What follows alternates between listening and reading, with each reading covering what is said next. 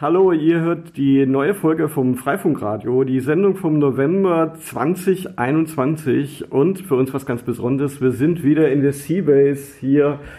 Und heute zu Gast ist Martin. Martin ist in der Pandemie zu Freifunk Berlin dazu gestoßen, wie überhaupt ganz viele Leute, die ich jetzt erst so nach und nach tatsächlich face-to-face -face kennenlerne. Ja, das ist ja auch die Besonderheit heute. Das ist die erste Aufzeichnung seit anderthalb Jahren mindestens, äh, wo wir uns äh, in die Augen blicken können. Genau. Aber jetzt sagen wir erstmal Hallo Martin. Hallo zusammen. Ich danke vielmals, dass ich an dieser Runde teilnehmen darf. Und wie schon gesagt, richtig, ähm, in der Pandemie habe ich den Freifunk für mich auch entdeckt. Und äh, wie schon die Pandemie einiges, sage ich mal, möglich gemacht hat, ähm, so ist auch diese Notlage dazu imstande gewesen, auch meine Not persönlich im Sinne von ähm, Bedarf an Kommunikation zu lösen. Und deswegen finde ich gerade, ähm, habe ich jetzt, sage ich mal, einen Ort gefunden, wo man, sage ich, äh, mehr Möglichkeiten hat. Ja, und äh, du lernst jetzt auch erstmal die Seabase kennen, weil ihr seid am Alles Anders Platz steht oben auf dem Gebäude. Haus der Material... Haus der Materialisierung. Materialisierung. Wo, wo genau, wo Gedanken frei sind und, und sich materialisieren zu etwas und äh, etwas schaffen.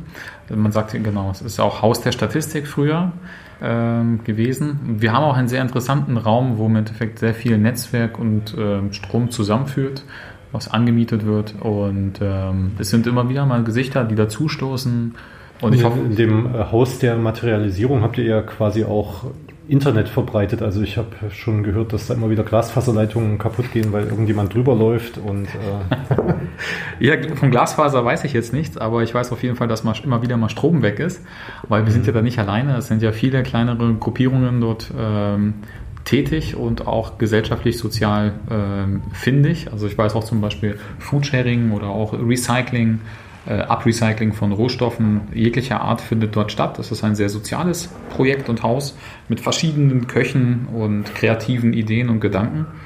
Und äh, deswegen ist auch Freifunk passt da eigentlich sehr gut. Es gibt ja, Freifunk entwickelt sich ja so divers und in alle Richtungen da ist, man merkt auch wieder, dass die Anwohner dieses Hauses ein großes Interesse haben mhm. und immer wieder mal reinschnuppern und man unterstützt sich ne, so gegenseitig. So, und wir geben mal ein Netzwerkkabel raus, die geben uns mal ein, ein, ein, ein Bleirohr zur Verfügung. Ja, ja, das ist wirklich also ein, ein, ein Geben und Nehmen. Wildes, wildes im Endeffekt Hand in Hand mhm. äh, austauschen. Ne? Nicht nur materiell, sondern auch äh, gedankenmäßig wird alles materialisiert. Ja. Also wer in äh, Berlin mal zu Gast ist und die Freifunker treffen möchte, der kann das äh, weiterhin auch jeden Mittwoch tun. Äh, jeden ersten Mittwoch äh, finden die Treffen in der Seabase statt, auf der Seabase, Entschuldigung. Ähm, und die anderen Mittwoche sind dann in der Regel im Haus der Materialisierung.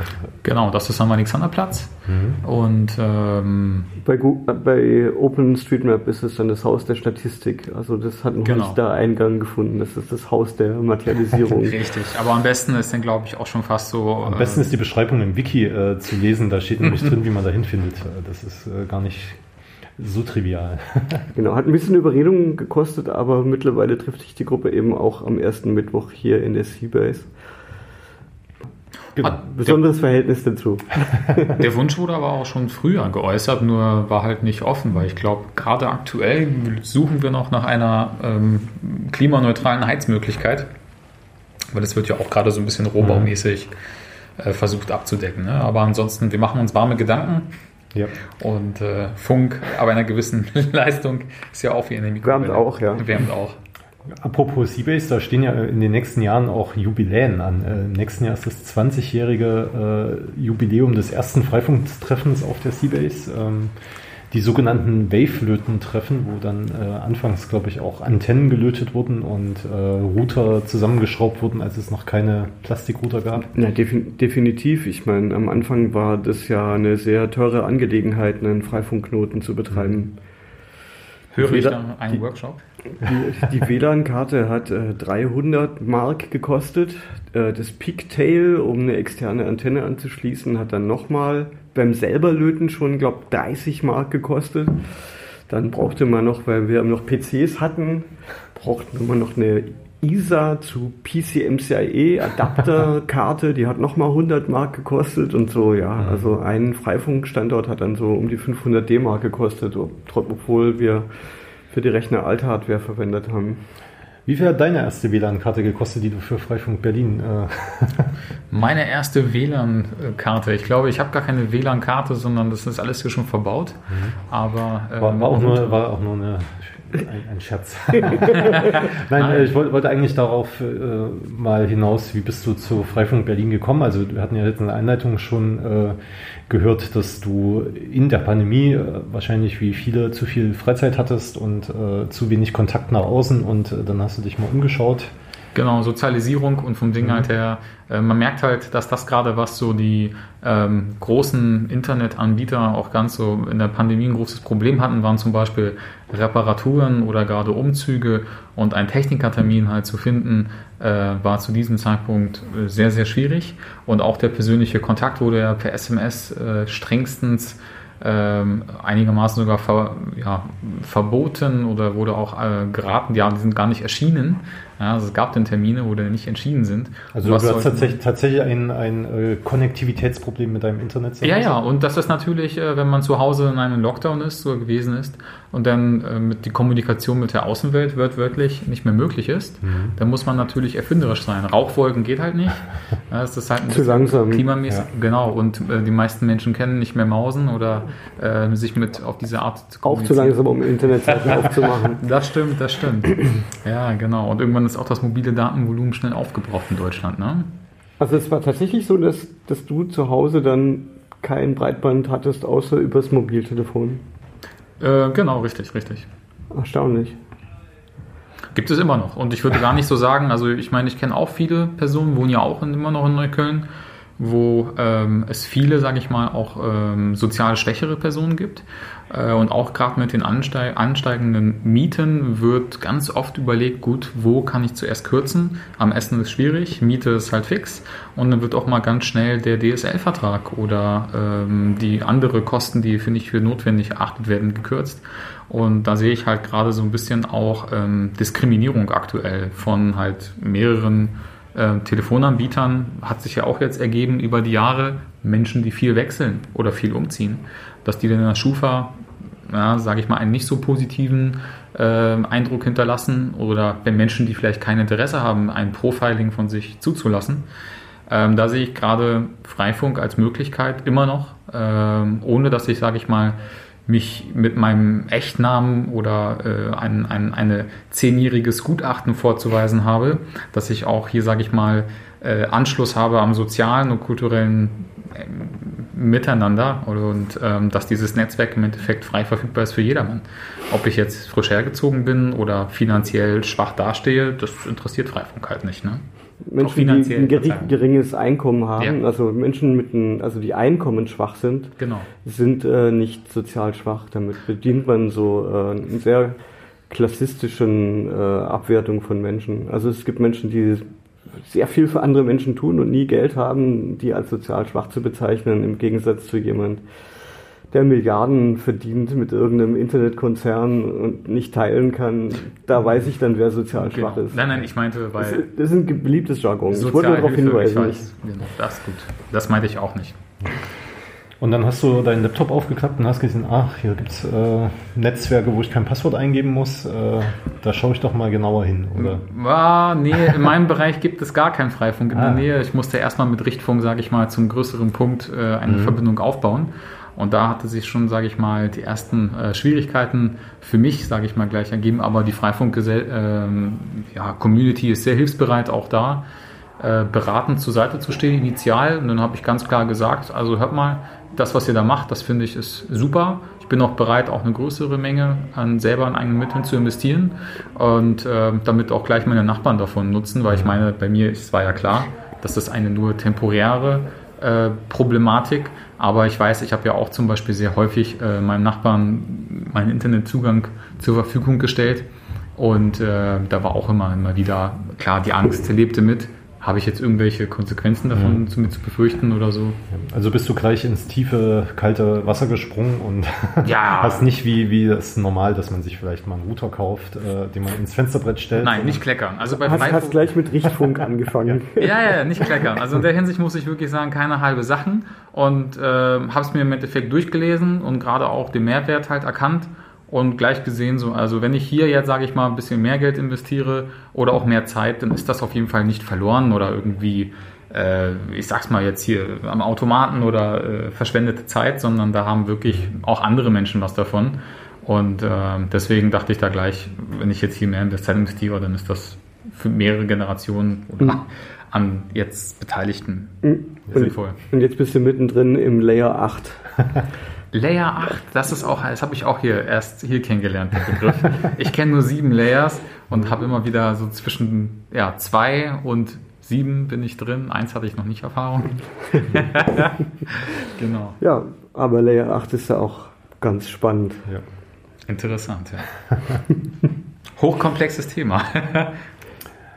ja, und ähm, du hast dann wahrscheinlich Hilfe von anderen äh, bekommen, die aus der Community kamen und äh, dir erzählt haben, wie man, was die Firmware ist, wie das äh, funktioniert. Also du, du bist ja schon Informatiker vom Hintergrund her, oder? Du hast Wirtschaftsinformatik würde ich eher äh, als der, sage ich mal, Einstiegsinformatiker nennen mit, sage ich mal, aber, wirtschaftlichen Anwendungshintergrund. Aber auf jeden Fall äh, hast du auch schon mal äh, Technik gesehen und äh, hast da wahrscheinlich auch schon ein bisschen Ahnung. Wie genau, wir mussten so ein bisschen programmieren, aber ich mhm. würde mich jetzt, sage ich mal, nicht jemanden, mit jemandem messen, der, sage ich mal, rein Informatik fünf Jahre gecodet hat. Ja, wir mussten auch unsere Grundlagen, sage ich mal, Studium, Paradigmen, und äh, technischen Schaltkreise lernen, aber in der Tiefe, sage ich mal, dass man sagen kann, okay, wir haben jetzt Assembler oder irgendwas dekodiert. Nein.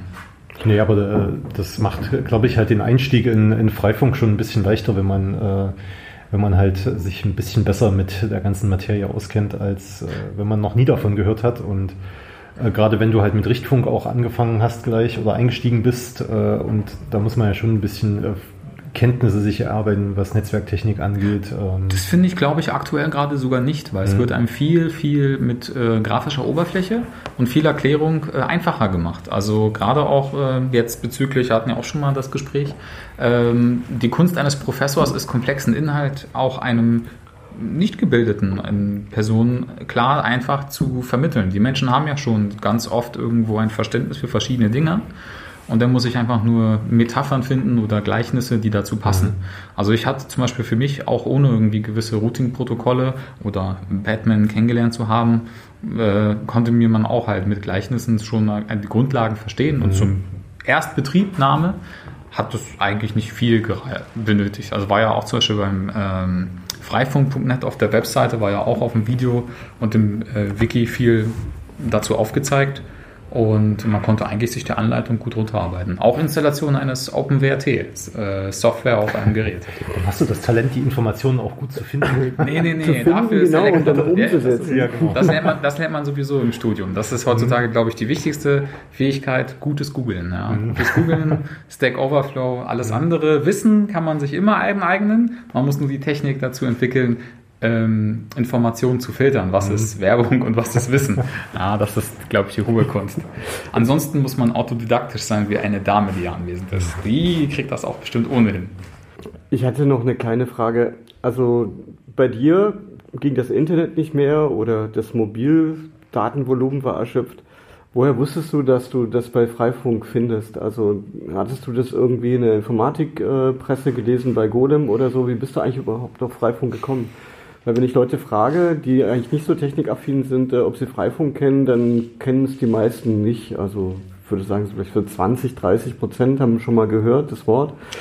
Ich, ich habe ich hab gegoogelt, wie ich eigentlich mein selber ein eigener ISP oder beziehungsweise wie ich ähm, im Endeffekt auch zu Hause hatte ich das Problem. Ähm, ich selber war nicht so abhängig vom Internet, aber im Endeffekt äh, Freundin wohnend und äh, ja, natürlich auch Nachbarn, die da eigentlich schon am Internet immer dran waren. Und wie kriege ich die befriedigt? Dann dachte ich, Mensch, es kann doch nicht sein, dass nur der Telekom-Mensch das jetzt machen kann. Warum kann ich das nicht selber? Es sind doch nur zwei Drähte da im Endeffekt reparieren und anschließen an dem ähm, DSLAM. Ja, es war ja unten im eigenen Haus. Ich habe es ja gesehen, wie der Nachbar im Endeffekt oder irgendjemand das, ähm, den, den, den Klingeldraht beschädigt hat Das war ja wirklich so. Und ähm, meinte ich so, das kann ja nicht immer so sein mit diesen ganzen Papierkram, Verwaltung. Warum kann ich das nicht alleine machen? Und ähm, das hat mich in erster Hinsicht motiviert, erstmal zu gucken, okay, was brauche ich eigentlich, um selber Internet ähm, anzubieten. Ja? Also gerade so providermäßig. Na, und dann kamen natürlich ganz viele Freifunkbeiträge bei der Google-Suche da heraus.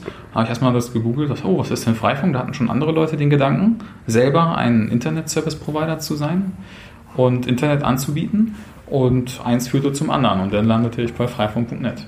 Okay, also es war nicht, dass du vorher schon mal davon gehört hast, Nein, sondern noch nie. du wolltest Selbsthilfe praktizieren und bist dann auf Freifunk gekommen. Genau, Selbsthilfe. Besser kann es nicht laufen. Das ist so, so wollen wir das. also ich unter anderem. Genau. Und ich hatte ja sowieso schon ähm, auch den großen Drang halt ähm, ja, weg, ein bisschen vom Telekom oder 1 und 1, weil auch ganz oft immer die ihren eigenen Standard DNS-Filter benutzen und ähm, fühlte ich mich immer so ein bisschen bevormundet. Also diese bitte Webseiten nicht nehmen oder irgendwelche Routen, die man gar nicht mehr im Endeffekt nachvollziehen könnte. Warum wird das denn jetzt dorthin geroutet? Und das fand ich zum Beispiel beim Freifunk fand ich das sehr gut, dass man es erstens sehr transparent war und ich selber aussuchen konnte, alles einstellen konnte. Ja. Mir gegenüber hast du erwähnt, dass du mit dem Pico-Peering Agreement äh, dass, dass du da Reformbedarf siehst. Und du hast auch gemeint, dass andere Leute auch Reformbedarf sehen beim Pico-Peering Agreement. Ja, das ist, ähm, ich sag's historisch bedingt, das ist ja ähnlich wie zum Beispiel auch bei dem, es gibt ja gewisse, sage ich mal, Grundlagen, auch zum Beispiel bei Gesetzen. Da hat mir auch sowas mal festgestellt vor ein paar Jahren, dass der dass das Gesetz zur Majestätenbeleidigung vielleicht nicht mehr ganz zeitgerecht mehr ist und ähm, nicht mehr vielleicht rein, nicht mehr notwendig ist, beziehungsweise man sich weiterentwickelt hat und auch äh, viele Gesetze, die das Internet und Kommunikation ähm, abdecken, die sind zu einem Zeitpunkt entstanden, wo man noch ein anderes Verständnis und äh, andere technische Möglichkeiten hatte. Und gerade jetzt, wo es so ein bisschen äh, zu mehr zum Verantwortung geht, haben, hat sich jetzt auch ein bisschen so die Meinung gebildet, dass man den Nutzer eines solchen Freifunkknotens vielleicht nicht, ähm, das ist ja nicht nur, wie gesagt, jemand, der jetzt komplett Informatik studiert hat, sondern auch ähm, jemand, der absolut technisch unaffin ist, aber gerne an diesem sozialen Projekt miteinander gerne auch ein Teil dieses Netzwerks sein möchte. Oder eine ältere Person, die auch sich damit nicht beschäftigen kann, sei es auch, äh, weil sie keine Zeit hat, und einfach ihre Geräte dort frei anschließt. Ähm, wir müssen natürlich wissen, dass mit sehr viel Freiheit und sehr viel Möglichkeiten auch so das nicht nur, sage ich mal, für soziale und kulturelle Zwecke genutzt werden kann, sondern auch natürlich andere äh, Personen oder ähm, Interessen anlockt. Ja? Sei es zum Beispiel irgendwelche Botnetze aufzubauen oder Personen auszuspionieren, also eine gewisse Verantwortung zu übernehmen in der Richtung oder vorweg, sage ich mal, jetzt es hört sich doof an, Filtering, aber es ist ja eine Art Firewall dass man auch die Nutzer schützt primär und sagt, so, jetzt bist du dabei, guck dir vielleicht ein bisschen ähm, was an. Wir haben jetzt hier ein gewisses mm, Client-Isolation, dass man deinen Drucker oder deinen äh, Staubsauger oder Fernseher, äh, die jetzt auch im Freifunknetz, die du jetzt hinzugefügt hast, jetzt nicht zum Beispiel äh, für jedermann sichtbar sind, falls die Firmware nicht mehr aktuell ist oder die im Endeffekt gegen dich. Aber was hat das mit dem Pico-Peering Agreement zu tun? Äh, weil es erlaubt angeblich nicht, ähm, den Verkehr zwischen Freifunkknoten zu behindern bzw. zu filtern. Äh, es ist Peering. Ja. Also, du kennst das Prinzip von Peering. Also, du besitzt ein, du hast ein Netzwerk aufgebaut, ja. das hat 1000 Nutzer. Ja. Jemand anderes hat ein Netzwerk mit 100.000 Nutzern. Und der Netzwerkeffekt will es so, mhm. dass je größer das Netzwerk ist, desto mehr Wert hat es für die Benutzer. Und das hat eben dazu geführt, dass, eben, dass es eine globale Vernetzung gibt. Und das bedeutet eigentlich, dass man den Traffic, den man als Pico ISP macht, Klein, hm. dass man den für andere weiterleitet. Das ist jetzt nicht irgendwie äh, gedacht für die Firewall, die du in deinem WLAN-Router drin hast, für das Hotspot-Netzwerk, mhm. wo die Leute sich damit verbinden. Genau, es wird auch ein. Da hat auch niemand bis jetzt äh, darüber Diskussionen geführt. Das, ist, das war völlig fernab von dem, was wir bis jetzt angedacht haben, dass jemand mit anderen Leuten darüber diskutieren möchte, ob er eine Firewall drin hat. Also ich mache das so, ich habe keine Firewall drin. Mhm. Also bei mir werden die Clients, die haben dann eine im Freifunk gültige IP mhm. und da ist auch keine Firewall dazwischen. Weil ich möchte ja, dass die Leute Services auch gegenseitig anbieten können und dass sie da keine komischen Tricks wie Nut Traversal machen müssen, eben, mhm. dass sie quasi doch ein Loch durchbohren müssen durch die Firewall. Außerdem ist es für so kleine WLAN-Router ist es überflüssige Blunz, äh, wenn die da noch Firewall-Regeln drin haben. Ich habe jetzt einen äh, Standort gewinnen können, gerade um zum Beispiel auch ein Freifunkmitglied am Freifunk mit anzuschließen, unter der Bedingung, dass äh, der Haushalt selber das Freifunknetz nutzen kann und nicht in der Gefahr sein muss, stehen muss, dass es davon irgendwelchen Angriffen bzw. Äh, ausgesetzt ist oder Lauschgeschichten, also die wollen keine Konsequenzen davon haben. Sie möchten gerne das einfach nur zum Internet nutzen, dass die Geräte einen äh, Internetzugang haben, haben aber auch keinen Bedarf, dass die Geräte untereinander kommunizieren müssen. Also es ist kein Drucker oder sonst etwas. Aber dann würde ich es an der Stelle tatsächlich äh, anders lösen. Dann, Gibt es ja, optional. Es ist ja nicht dafür da, also ich sage ja nicht, dass also das Pico... Das Pico Peering Agreement, das äh, garantiert ja erstmal, dass es halt innerhalb des Freifunknetzes zwischen den Routern frei äh, freies Geleit sozusagen für, für genau. Traffic gibt, dass da nichts gefiltert oder gedrosselt wird. Äh, das soll auch nicht geändert werden, das soll lediglich nur optional hinzugefügt, also die Möglichkeit sein, dass auch Personen sich gerne dafür entscheiden, wir möchten aber gerne bei uns eine Client Isolation beziehungsweise eine Sicherheit haben, gerade im Sinne von, weil ich in einem komplett offenen Netz, ich weiß ja nicht. Ja, aber dann macht man halt äh also du kannst nicht beides haben. Du kannst nicht ein komplett freies Netz haben und äh, ein, ein in sich geschlossenes Netz. Das, äh, das wird einfach, glaube ich, nicht funktionieren. Ich äh, würde das dann tatsächlich eher so lösen, dass man noch ein zweites, einen zweiten Access Point, ein zweites eine zweite SSID AP, zum Beispiel WLAN aufmacht mhm. und äh, auf die, in diesem kann man dann ja tun und lassen, was man will. Man kann ja auch seine privaten Netze quasi an dieses Freifunk anschließen dann. Genau, und, und aktuell. Äh, so würde ich es auch mit meinem Drucker machen oder das Client Isolation ist ja auch nur ein WLAN-Ding, oder? Das ist ja nichts, was genau, in LAN-Netzwerken und wenn genau. ich meinen Drucker über LAN anschließe, nutzt man halt Client Isolation nichts, dann genau, drucken trotzdem alle, die vorbeifahren, ihre Testseite aus. und historisch ist es so, dass wir die Netze auf der Mesh-Technologie aufgebaut haben das heißt, die, das WLAN arbeitet früher im Ad-Hoc-Modus. Heute gibt es 802.11s, ein IEEE-Standard, der im Prinzip äh, eine verbesserte MAC-Schicht ist für Ad-Hoc, also Multipoint-zu-Multipoint-Kommunikation. Da gibt es sowieso keine Client-Isolation. Das gibt es da sowieso nicht. Das soll es ja auch nicht an der Stelle geben. Also es soll ja weiterhin, sage ich, die äh, Backbone-Links sollen ja so weiterhin arbeiten, funktionieren, wie sie sind. Es soll lediglich nur äh, die Möglichkeit dem Nutzer gegeben werden oder beziehungsweise auch gerade den Haushalten oder Personen, die sich an dem Freifunknetz mit äh, partizipieren, dass sie eine Client Isolation beziehungsweise oder halt sagen, ja, das ähm, ist, ja ihr, das, das widerspricht ist ja privates nicht, Netzwerk, ja. das widerspricht dem ja nicht. Ja gut, das ist, das ist momentan leider äh, in der Diskussion so aufgeheizt, ähm, dass es gerade widerspricht. Also wenn Sie am Freifunk mitmachen, dann muss es offen sein. Und, äh, Was muss dann offen sein? Es, es, es muss im Pico-Peering Agreement steht, ähm, es darf nicht gefiltert werden, beziehungsweise es muss offen sein. Ja, wenn man dahinter sein es privates wird so Netz nochmal eins zu eins ausgelegt, wie es steht, ja, das, ist, das ist eine Missinterpretation. Natürlich, aber deswegen sollen wollen wir optional. Um das, es, geht um das, es geht um das Peering. Du redest ja. von dem Schutz von Endgeräten, die selber gar nicht am Peering teilnehmen. Wenn ja. du ein Endgerät bist, mhm. was an einen WLAN-Hotspot verbunden ist, dann reicht es sowieso also mhm. von seiner Netzwerktechnologie her keine Daten für andere weiter. Noch nicht mal denen, die im gleichen Netzwerk teilnehmen. Genau, darum geht es ja nur. Wir wollen nicht im das Endeffekt das, das Peering, äh, das wird leider so aufgefasst im Peering, ich weiß auch nicht warum. Das, dann klären wir das vielleicht jetzt, Einfach dass es damit nichts zu tun hat. Also genau. der, ja. es geht wirklich nur darum, jemand, der Internet Services oder der ein Netzwerk anbietet, vernetzt sich mit anderen, die das genauso machen. Und zwar auch auf dem kleinsten Level. Ja? Das ist, damit ist aber nicht das Endgerät gemeint, was sich mit einem Access Point verbindet, der dann über das Freifunknetzwerk mit anderen kommuniziert. Da kannst du natürlich eine Firewall reinmachen. Also ich würde das tatsächlich überall, überall so anbieten. Äh, ich kenne das auch aus anderen Freifunkfirmwares, wo es halt tatsächlich ein Netz gibt, äh, wo, wo man nur ins Internet kommt und äh, auch nicht mit anderen Geräten interagieren kann.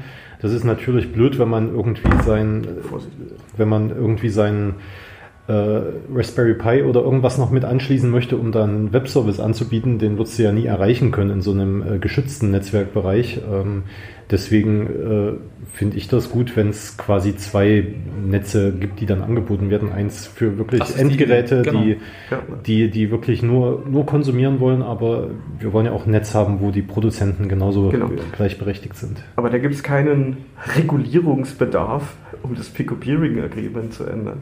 Nein, nicht zu, zu ändern, einfach nur optional noch hinzuschreiben, dass es auf jeden Fall möglich ist, äh, weil momentan immer noch, es gibt halt, sage ich mal, jetzt nicht Fanatiker, aber sage ich mal, die Wort für Wort, das, was geschrieben ist im Pico Agreement für das gesamte Es gibt da übrigens noch einen Punkt 5 oder so, äh, wo drin steht, hier können, kann die Community noch äh, Ergänzungen hinschreiben. Also genau. da, da, muss man jetzt gar nicht, äh, gar, gar kein großes Fass aufmachen. Man, man redet hier nicht von einer genau äh, kompletten Revolution, sondern. Nein, aber, aber also was du, was du bisher, bislang geschildert hast, das hat mit dem Peering nichts zu tun. Da geht es jetzt wirklich nur darum, dass jemand das Freifunknetz nutzt um ein privates Netz an das Freifunknetz anzuschließen.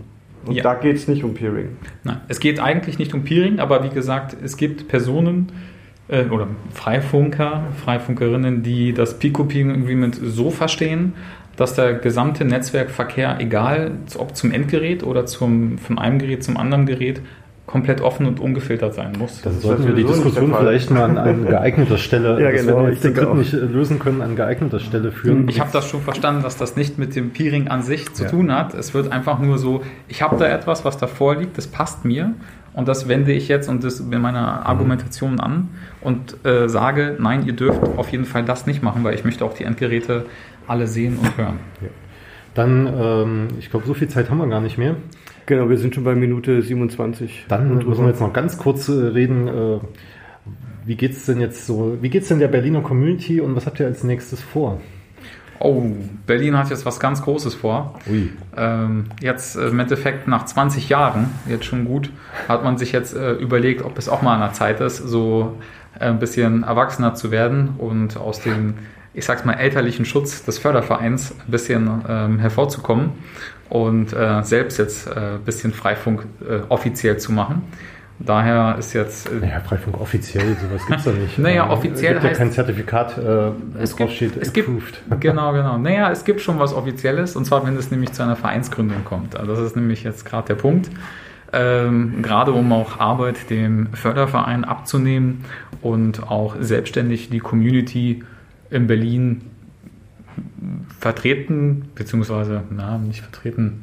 Ja, es geht wahrscheinlich so darum, um äh, mit Rathäusern reden zu können oder äh, halt Fördermittel bekommen zu können oder gefördert werden zu können. Äh, das, das sind ja so äh, die, die Ziele und Zwecke, die mit Vereinen verfolgt werden, auch, dass man eben so eine juristische Person hat, die halt mal so einen Vertrag unterschreiben kann.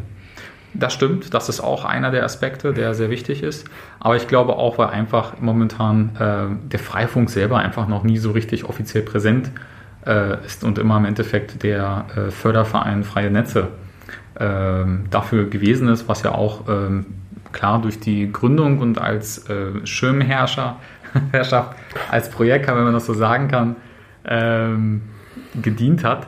Und äh, man sieht es ja auch in anderen äh, Bundesländern und dass es halt auch Freifunkvereine gibt. Und jetzt sollte auch Berlin diesen Zug, denke ich, machen, um selbstständig die Community voranzutreiben. Ich glaube, da gibt es noch viel Diskussionsbedarf, den wir hier im Radio gar nicht machen können. Außerdem ist jetzt unsere Sendezeit vorbei. Gut, vielen Dank fürs Mitmachen, Martin. Dann, äh, genau, Dank. Dankeschön. Ich hoffe, äh, deine Befürchtungen und Ängste haben sich alle nicht erfüllt, die du vorher hattest. Ähm, du, lebst, du, lebst, auf jeden Fall noch. Und, äh, Diskussionsbedarf. Ich bin ja im Häutungsraum, also mal gucken, ob ich den Raum noch mit meiner Haut verlasse oder ob ich hier skalpiert werde. Ja. Ja, da tut man, legt man nur noch eine überschüssige Haut ab. Also, ah. tschüss!